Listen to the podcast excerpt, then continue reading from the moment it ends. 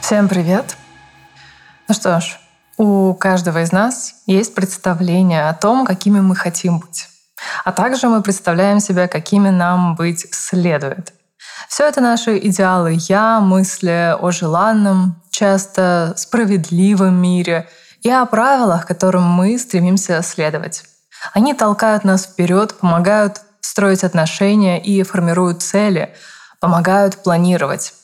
Всем хочется, чтобы эта внутренняя психическая инстанция была мягкой, сговорчивой, не пинала бы чувством вины при первой удобной возможности, заботливо гладила по голове, когда что-то не получается, и, наверное, радостно прыгала, когда удается следовать плану. И ой, как хочется, чтобы всегда было понятно, куда идти, что делать, зачем жить и все такое. Очень соблазнительно жить в согласии со своей совестью, внутренним критиком, моралью, называйте как хотите. Но так не бывает. Даже если нам удается избежать слишком уж тяжелых, тревожных переживаний, а постоянно зудящего чувства вины или самобичевания на завтрак, обед и ужин, все равно мы обречены на внутренние конфликты, такие как, например, «хочу, но нельзя», и обречены на постоянное лицезрение собственного несоответствия реального «я» идеальному «я». И как уже вы догадались из названия эпизода, то, насколько нам бывает комфортно жить со своими долгами и идеалами, тесно связано с отношениями с отцом. Давайте об этом поговорим сегодня. Меня зовут Алина Фрей, я практикующий психоаналитик и авторка подкаста «Голоса в голове». Здесь я не даю советов, не извергаюсь позитивным успехом, не щекочу ваш нарциссизм и не гадаю по звездам.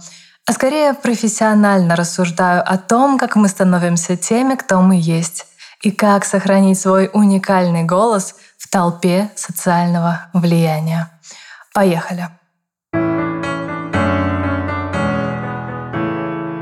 Как уже было сказано, у каждого из нас есть представление о том, каким хочется быть и каким надо быть.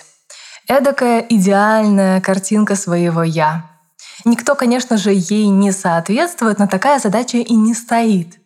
Однако она выполняет две важные функции. Во-первых, она двигает нас вперед. Точно так же, как никто не может ей соответствовать, никто не может с этим до конца смириться. К идеалам все-таки хочется тянуться, пытаться сокращать разрывы с ним.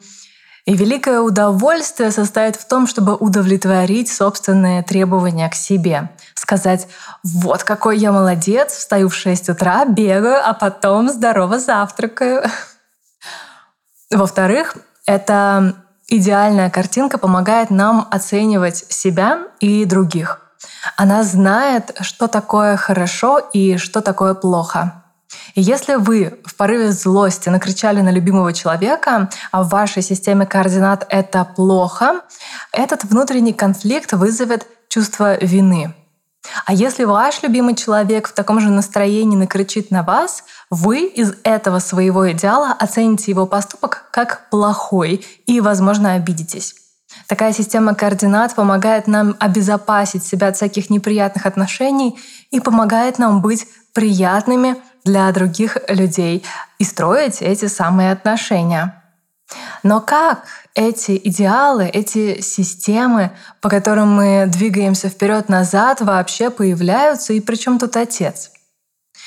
В психологии есть популярная, но оттого не менее важная идея, что максимальное удовлетворение всех потребностей ребенка точно так же губительно, как и постоянная депривация его потребностей. Положить всю жизнь на желание малыша так же плохо для него, как и вообще забыть о нем. Все осознанные, простите мне это заезженное слово, но мне хочется подчеркнуть, что это касается далеко не всех родителей, а скорее тех, кто осознает себя в этой роли и беспокоится об отношениях с ребенком. Так вот, все осознанные родители вынуждены нащупывать баланс между удовлетворением ребенка и фрустрированием его. Абсолютно нормально, что в какой-то момент ребенок понимает, что ему не всегда доступна грудь что ему многое нельзя, что от него вообще-то требуется приучиться к горшку. И, о боже, иногда родитель бывает недоступен для него или недоволен им. Это важно, потому что такова реальность. Из мира удовольствия ребенок с кровью и потом должен перебраться в мир реальный, где не всегда приятно и не всегда все возможно. Это становится возможным благодаря тому, что в отношениях мать-ребенок появляется та-та-та-та. Уже который эпизод, эм, я думаю, что вы угадали, фигура третьего, фигура отца, который забирает маму, который устанавливает границы, который формулирует запреты.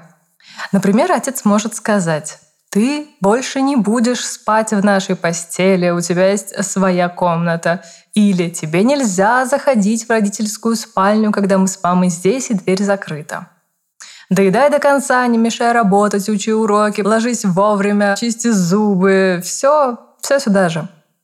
Требования и запреты, исходящие от родителей, заставляют ребенка считаться с ними – учиться с ними обходиться и постепенно принимать их как свои собственные.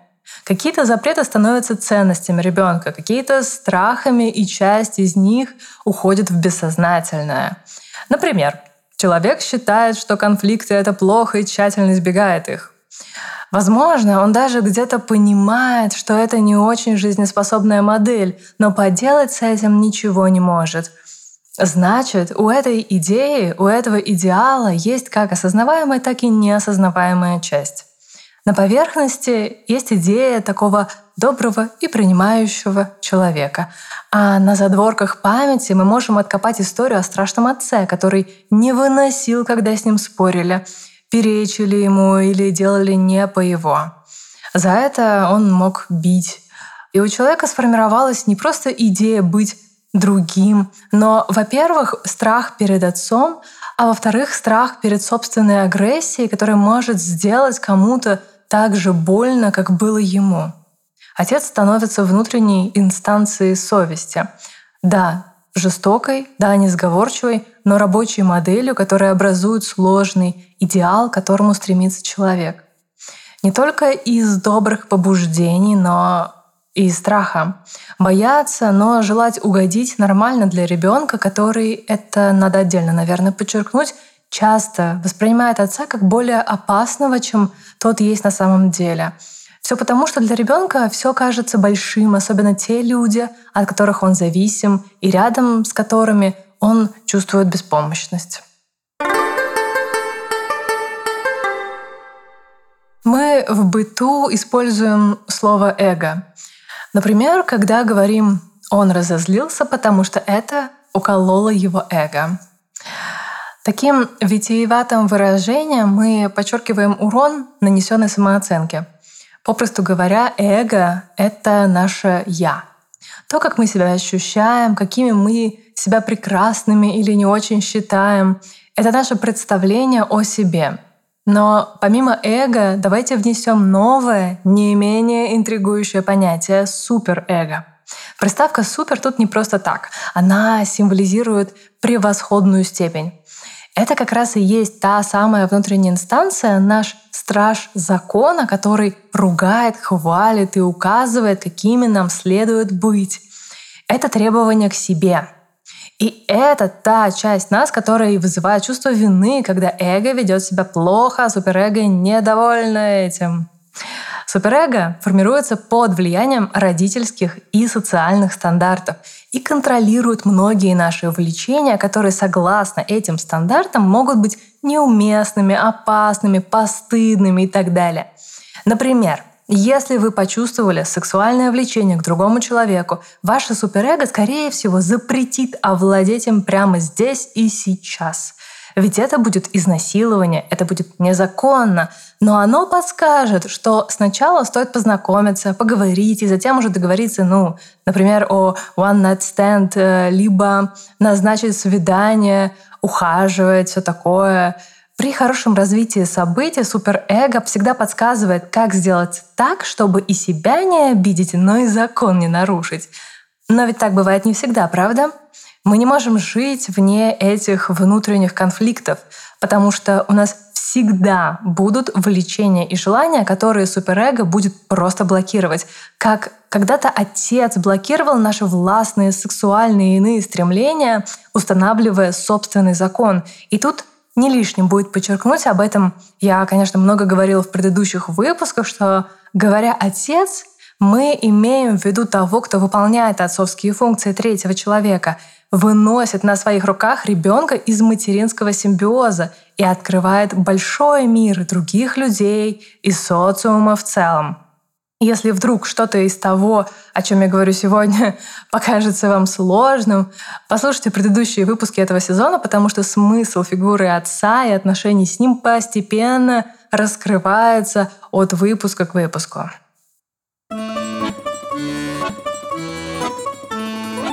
Наша инфантильная потребность во всемогущем отце с возрастом, конечно же, изменяется. Мы сами становимся сильными, большими, другими, но детские чувства никуда не деваются. Мы не просто же переходим из одной стадии в другую, из одного класса в следующий. Наш инфантильный опыт просто обрастает новым опытом жизни и видоизменяется но никуда не девается.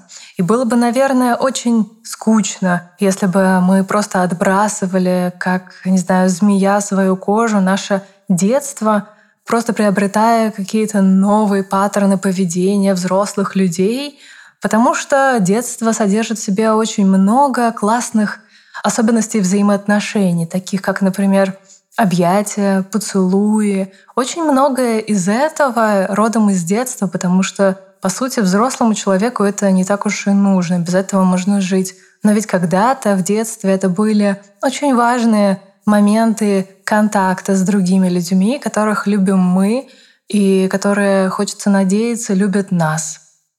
Но так бывает, как я это часто говорю, не всегда.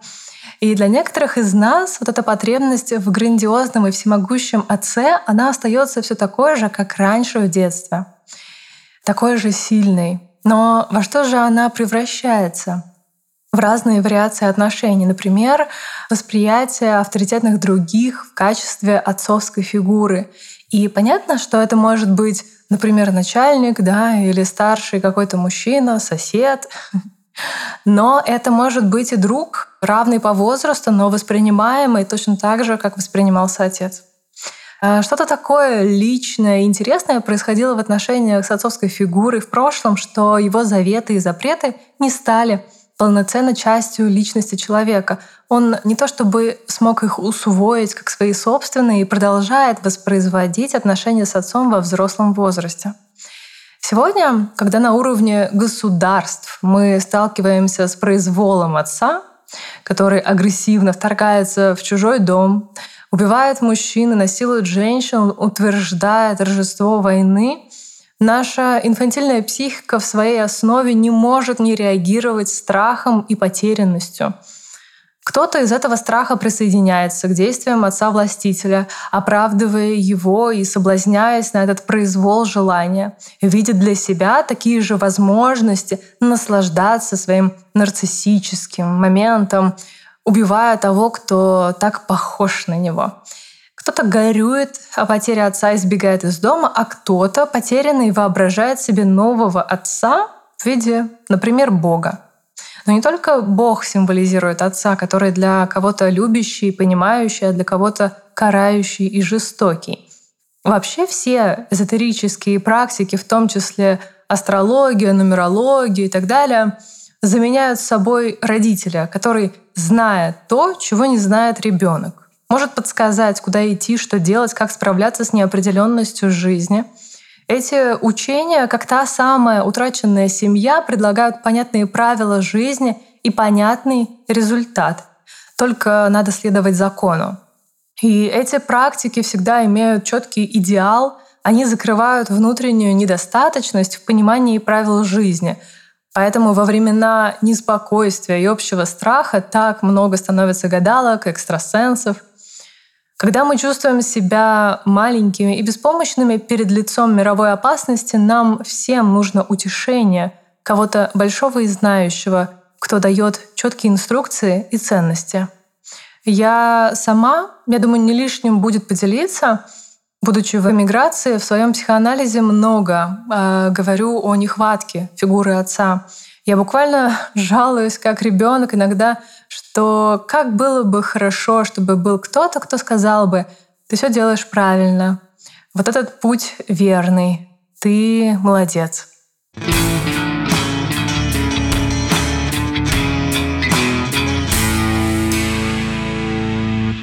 И подумав обо всем, о чем я только что сказала, я хочу отдельно остановиться на одном забавном явлении, с которым многие знакомы на практике, но, возможно, не знают, как это называется. Если крепко задуматься о мире, становится очевидным, что законы и нормы поведения везде разные. Ну там, где-то геев любят, где-то сажают в тюрьму, где-то женщина занимает пост руководителя, а где-то ей нельзя даже ходить в школу. Мир супер разнообразный, так было, так будет. А более того, все люди разные, со всеми приходится договариваться. Это может нравиться, может не нравиться, без разницы, может пугать. Но мы все внутри храним свои нормы и законы. И хотим того или нет, мы автоматически приписываем другим, даже незнакомым, незнакомым тем более, черты наших родителей, а именно их способность к поощрению, наказанию, принятию, непринятию нас. Вот простой вам пример. Представьте, вы идете на очный экзамен. Предположим, вы не особо готовы, а комиссия совершенно незнакомая, какие-то там авторитетные не очень люди. Какими вы их представляете? И как они с вами обойдутся? Как вам кажется? Кто-то из вас подумает, и я ему в этом завидую. Меня ждут теплые дядьки и тетки, которые всяко помогут мне наводящими вопросами дать ответ и поставить хорошую оценку. А кто-то, кто почти все, думает, меня точно ждет провал, если только не удастся их обмануть. А еще может быть мысль, я все знаю, но для них это не важно. Они просто хотят поиздеваться надо мной, и я все равно не смогу угадать, что они от меня хотят. Почему так много фантазий? В ситуациях, где есть оценка, там конкурс, экзамен, аттестация, не знаю, знакомство с родителями и так далее, все стрессуют и регрессируют. Это нормально. Но если в прошлом остались вопросы, страх перед карающей фигурой родителя и он все еще велик, это неминуемо всплывает в ваших фантазиях о тех, кто должен вас оценивать. Такой перенос старых чувств на новых людей особенно остро выражает себя тогда, когда вы не знаете этих самых новых людей, и тогда, когда вы не вполне уверены в своих знаниях, позициях, ценностях. Но роль этого самого суперэго мы видим не только в ситуациях оценивания. Без него не было бы чего, как вы думаете? Нет, не отца. Любви. Как я уже говорила, внутри суперэго много всякого, но среди этого всякого есть идеалы и ценности. Как строить отношения, какой партнер нужен и так далее. Мы не могли бы усвоить запреты и законы семьи, если бы не любили ее. Любили с позиции маленького человека, нуждающегося в других людях, отражаясь в которых мы перенимаем черты их и понимаем самих себя. Любовь и ограничения всегда ходят рука об руку. Любовь и запреты неразделимы. И точно так же, как страх перед родителем силен, любовь к ним и идеализация их тоже велика. Да, в дальнейшем при взрослении и сепарации мы потихоньку разочаровываемся в их идеальности, что помогает нам их меньше бояться и складывать свои отличающиеся от семейных правила жизни. Но такой опыт любви остается с нами навсегда, ведь оно так прекрасно. Иногда только он и остается, если в отношениях что-то шло не так. Но в любом случае, когда уже во взрослом возрасте мы встречаем другого человека, который по каким-то осознанным или неосознанным причинам нам нравится, тут в дело вступают те же инфантильные механизмы идеализации и страха потери. Если кто-то влюблялся когда-нибудь так сильно, тот меня понимает. Мы, как дети, переживаем, любят нас или не любят. И в своей влюбленности нам кажется, что человек идеален. Он именно тот, кто нам нужен. Как тогда в детстве. Мы можем что-то скрывать от него, чтобы не отвергнуть. Перенимаем его привычки, прислушиваемся к тому, кем и каким он хочет нас видеть, Такая притирочка возможна не только благодаря нашим базовым сексуальным влечениям, но и нашим сформировавшимся идеалам и опыту отношений с родителями. Естественно, отец сильно влияет на эти идеалы. Отцовская фигура, задающая закон, может подсказывать, как общаться, как часто писать и звонить, шутить, не шутить, как много о себе говорить и так далее. Но самое главное, отцовские транслируемые нормы дают понимание границ в отношениях да, границ в отношениях. Если папы не было, это не значит, что человек остается без границ. Да? Много кто может выполнять его функции. Но и сам реальный отец, хотя бы его образ, тоже дает много информации для ребенка. Например, жестокий отец обнаруживает себя в сыне, который даже не желая напрямую, может абьюзить своего партнера. Или такой амбивалентный отец, который, с одной стороны, много говорит о важности брачных отношений, но при этом изменяет матери, обзывает других женщин шлюхами. Он вскроется в поведении дочери, которая из желания угодить отцу будет стыдиться своей сексуальности, думая, что она шлюха. И поэтому создавать отношения недолговременные и в роли любовниц.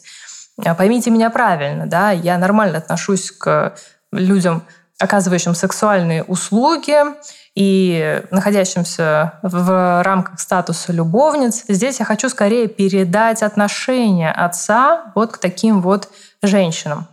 И то, как это усваивается самой дочерью. Но когда влюбленность проходит, и у партнеров открываются глаза – они начинают видеть друг друга более реально.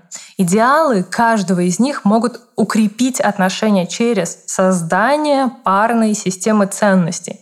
Вот мне важно это и вот это, а тебе по жизни важно то и то.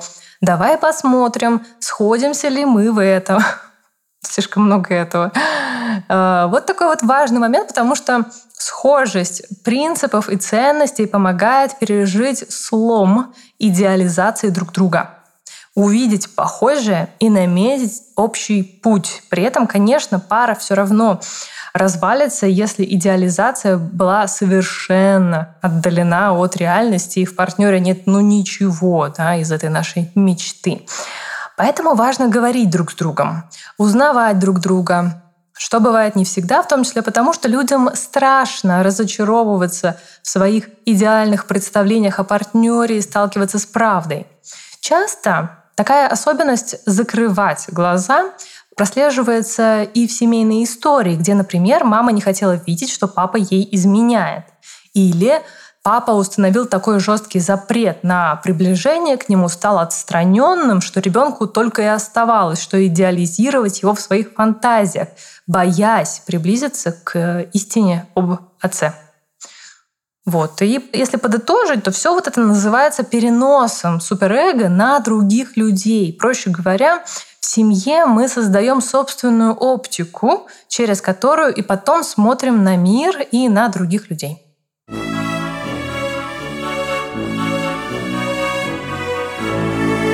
Давайте скажем пару слов о том, как связываются отец и наша способность планировать. Очевидно, что идеалы и нормы, которые мы получаем в семье, задают нам путь развития. Он может быть выражен в словах. Например, ты классный, у тебя все получится, давай попробуешь это и то, чтобы выбрать а, и понять, что тебе нравится, что тебе не нравится. Но может быть и другой вариант, да, такие слова, как «сиди ниже травы», тише воды, не высовывайся и желай того, что и большинство. Это ведь тоже про понимание того, как жить. Многие люди, которые обращаются ко мне с проблемой отсутствия целей и планов, описывают жизнь примерно так. Я не знаю, чего хочу. В моей жизни много ритуалов, рутины. Я хожу на работу, иногда встречаюсь с друзьями, смотрю сериалы, но я вообще не понимаю, куда иду.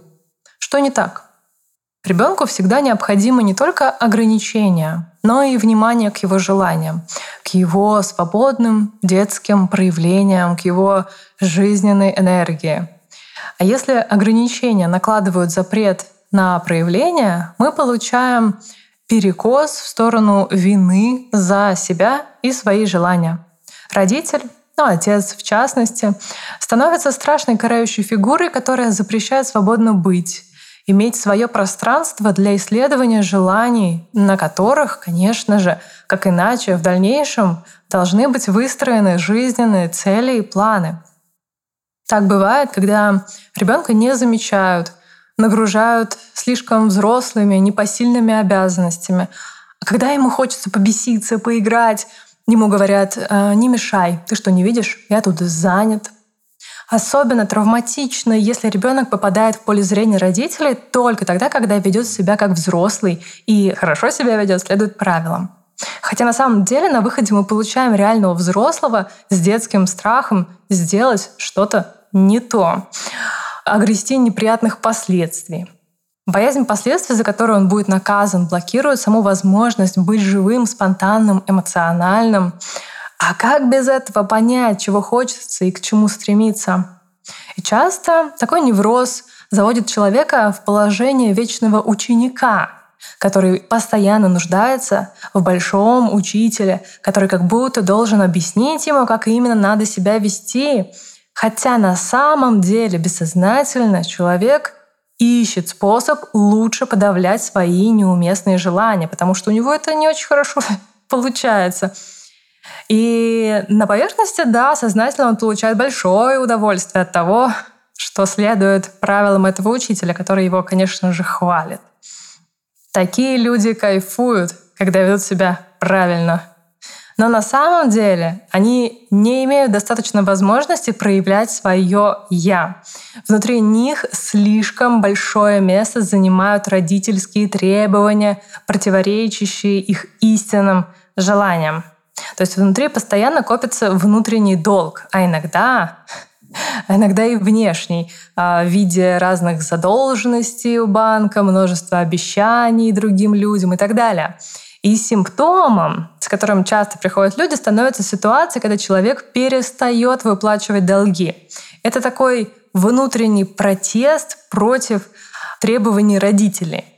Но увидеть эти смыслы бывает непросто, особенно если плачевное финансовое положение списывается опять-таки на собственную какую-то недостаточность. Много вины, самобичевания, что естественно для таких людей. Но вместе с этим в этих долгах проявляется подавленная агрессия по отношению к родителям, которую можно услышать как «я больше не буду вас обслуживать».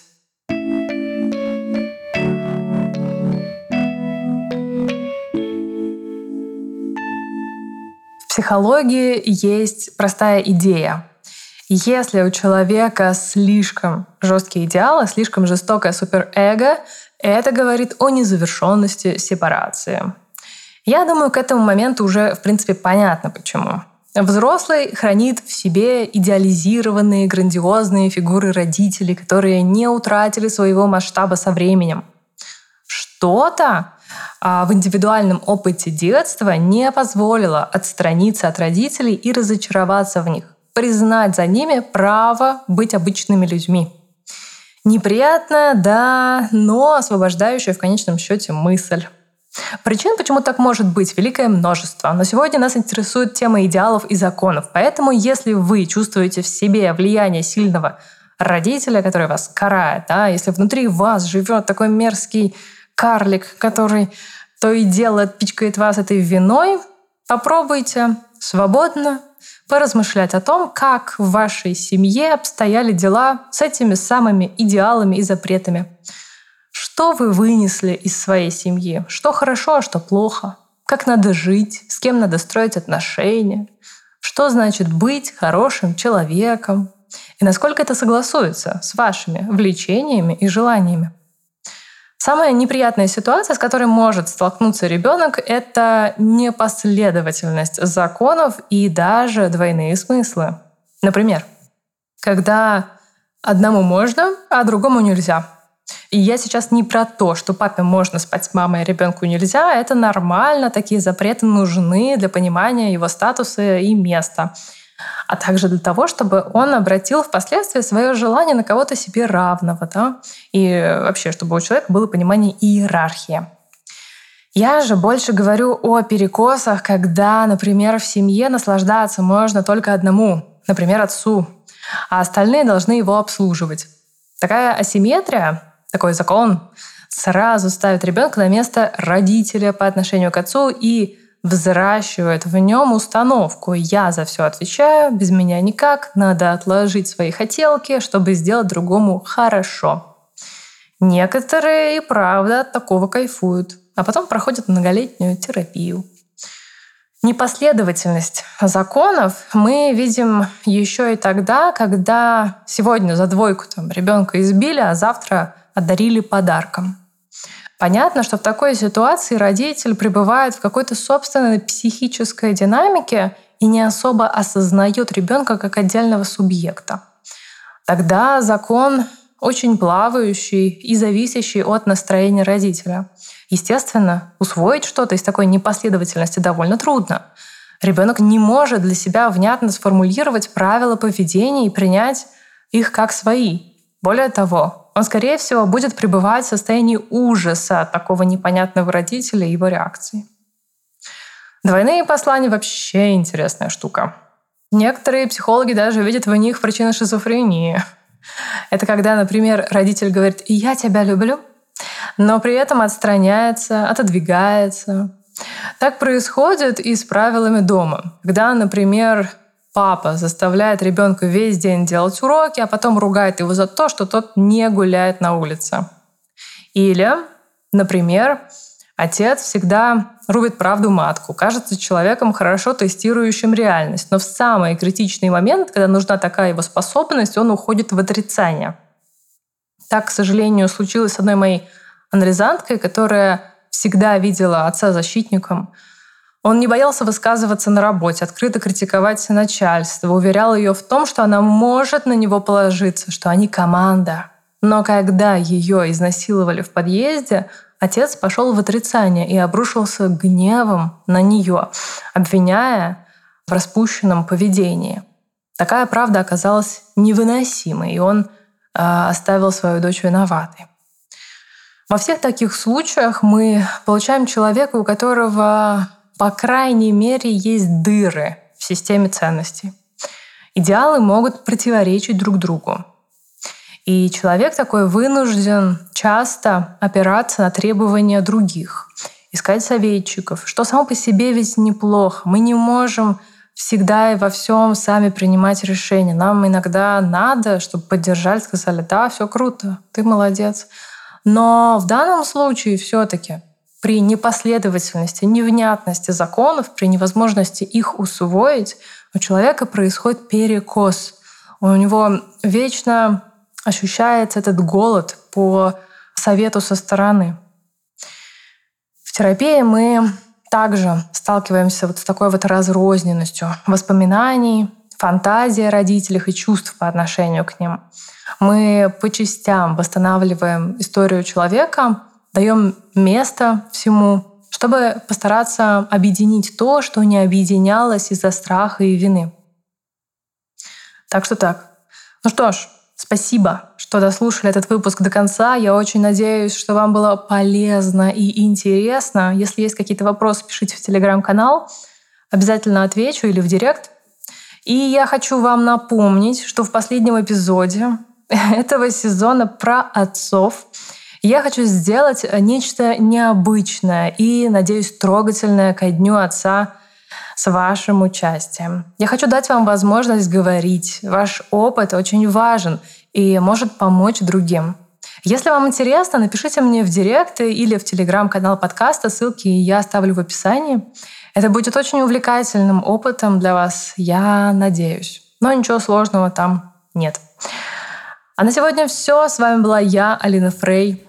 В кресле звукорежиссера, как всегда, замечательный Артур Мухан. Спасибо ему большое. Прощаемся с вами до следующего понедельника. Пока-пока. More in the 19th century and the 20th century. More agreement among experts. objective identification, as the new method of treatment of the neurosis.